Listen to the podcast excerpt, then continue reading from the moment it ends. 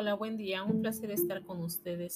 Soy Mirna Martínez Trejo, cirujano dentista. Me desempeño como directivo en una universidad en el Estado de México. Bien, el día de hoy hablaremos del aprendizaje basado en problemas como técnica didáctica. Les comentaré. El aprendizaje basado en problemas o ABP es uno de los métodos de enseñanza-aprendizaje ha tomado más arraigo en las instituciones de educación superior en los últimos años.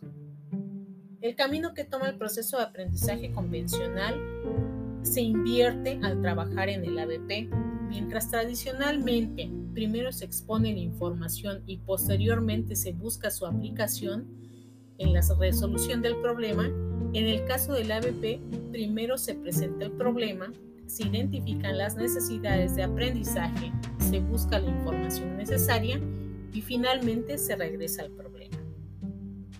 La experiencia de trabajo en, el ABP es en grupos pequeños que están orientados a solucionar el problema. Es una de las características distintivas del ABP. En esas actividades grupales, los alumnos toman responsabilidades y acciones que son básicas en su proceso formativo. El ABP es usado en muchas universidades como estrategia curricular en diferentes áreas de formación profesional. En esta ocasión se presenta el ABP como una técnica didáctica, esto es, como una forma de trabajo que puede ser usada por el docente en una parte de su curso combinada con otras técnicas didácticas y delimitando los objetivos de aprendizaje que se desea cubrir. ¿Qué es el aprendizaje basado en problemas? El método del aprendizaje basado en problemas o ABP tiene sus primeras aplicaciones y desarrollo en la Escuela de Medicina de la Universidad de Case Western Reserve en los Estados Unidos y en la Universidad de McMaster en Canadá. Esto es en la década de los 60. Esta metodología se desarrolló con, con el objetivo de mejorar la calidad de la educación en las, en las áreas médicas,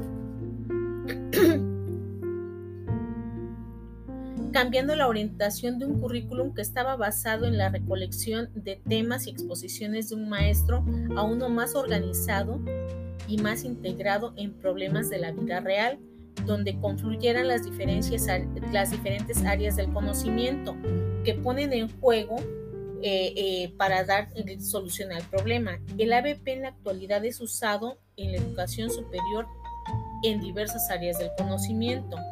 En la mayor parte de los casos, los alumnos ven a la educación convencional como algo obligatorio, que no, con poca relevancia en el, mundo real. Esto es que no es tan vinculado lo que están aprendiendo porque no le ven una, una aplicación inmediata. Y por lo que se plantean que ir a la escuela es un mero requisito social y están, no ven la trascendencia de la adquisición del conocimiento. Ante lo anterior, pero que es muy vigente en, buena medida ahorita, es que surgió el ABP, que es el modelo que el alumno busca, donde ya aterriza el conocimiento adquirido con el aquí y el ahora. Eh, ¿Cuáles son las características de este, de, del ABP? Una de las principales características del ABP es que fomenta en el alumno la actitud positiva hacia el aprendizaje, es un método que respeta la autonomía del estudiante, que aprende sobre los, contenidos de acuerdo a su propia experiencia de trabajo. Es, es un método dinámico. Los alumnos tienen además la posibilidad de observar en la práctica aplicaciones de lo que se encuentran aprendiendo en torno al problema.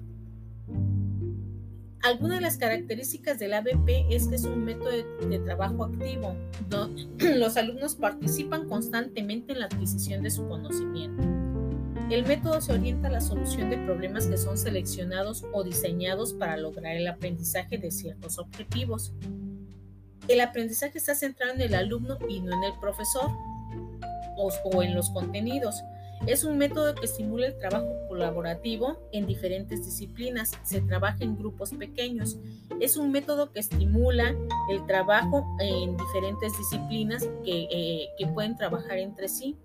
Y el maestro se convierte en un facilitador o tutor del aprendizaje.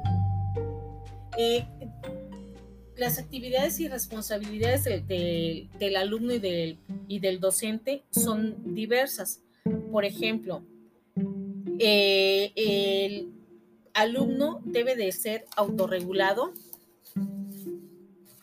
el alumno debe de, debe de tener disposición para trabajar, tolerancia para enfrentarse a situaciones ambiguas, habilidad para, eh, interactuar con eh, personas de diferentes personalidades y, actitudes emocionales, desarrollan poderes imaginativos e intelectuales, habilidad para resolver problemas, habilidades de comunicación, ven su campo de estudio con una perspectiva más amplia y tienen habilidades de pensamiento crítico, reflexivo, imaginativo y sensitivo.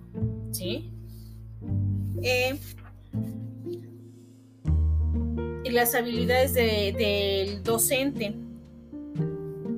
En este caso, el profesor a cargo del grupo actúa como un tutor en lugar de ser un maestro convencional experto en el área. El tutor debe de ayudar a los alumnos a reflexionar y de identificar emociones, necesidades y motivarlos a continuar con el trabajo, es decir, los guía a alcanzar las metas de aprendizaje eh, propuestas.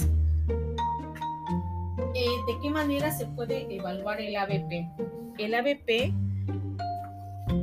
aquí el uso de exámenes convencionales eh, genera en, los estudiantes una eh, sensación de, confusión y frustración.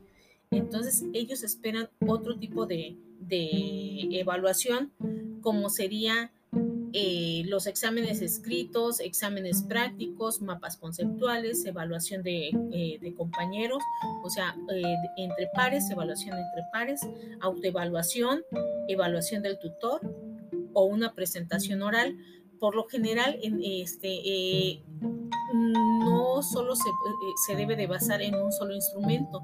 Lo ideal es combinar eh, más instrumentos y de esa manera se, hace más enriquecedora la, la, evaluación y la experiencia también con la que se queda el alumno de posterior a trabajar con base en, en esa técnica. Pues es un placer haber estado con ustedes estos minutos, compartirles un poco del ABP eh, les reitero mi nombre, Mirna Martínez Trejo, y quedo a sus órdenes. Nos estamos escuchando en el siguiente podcast. Hasta luego.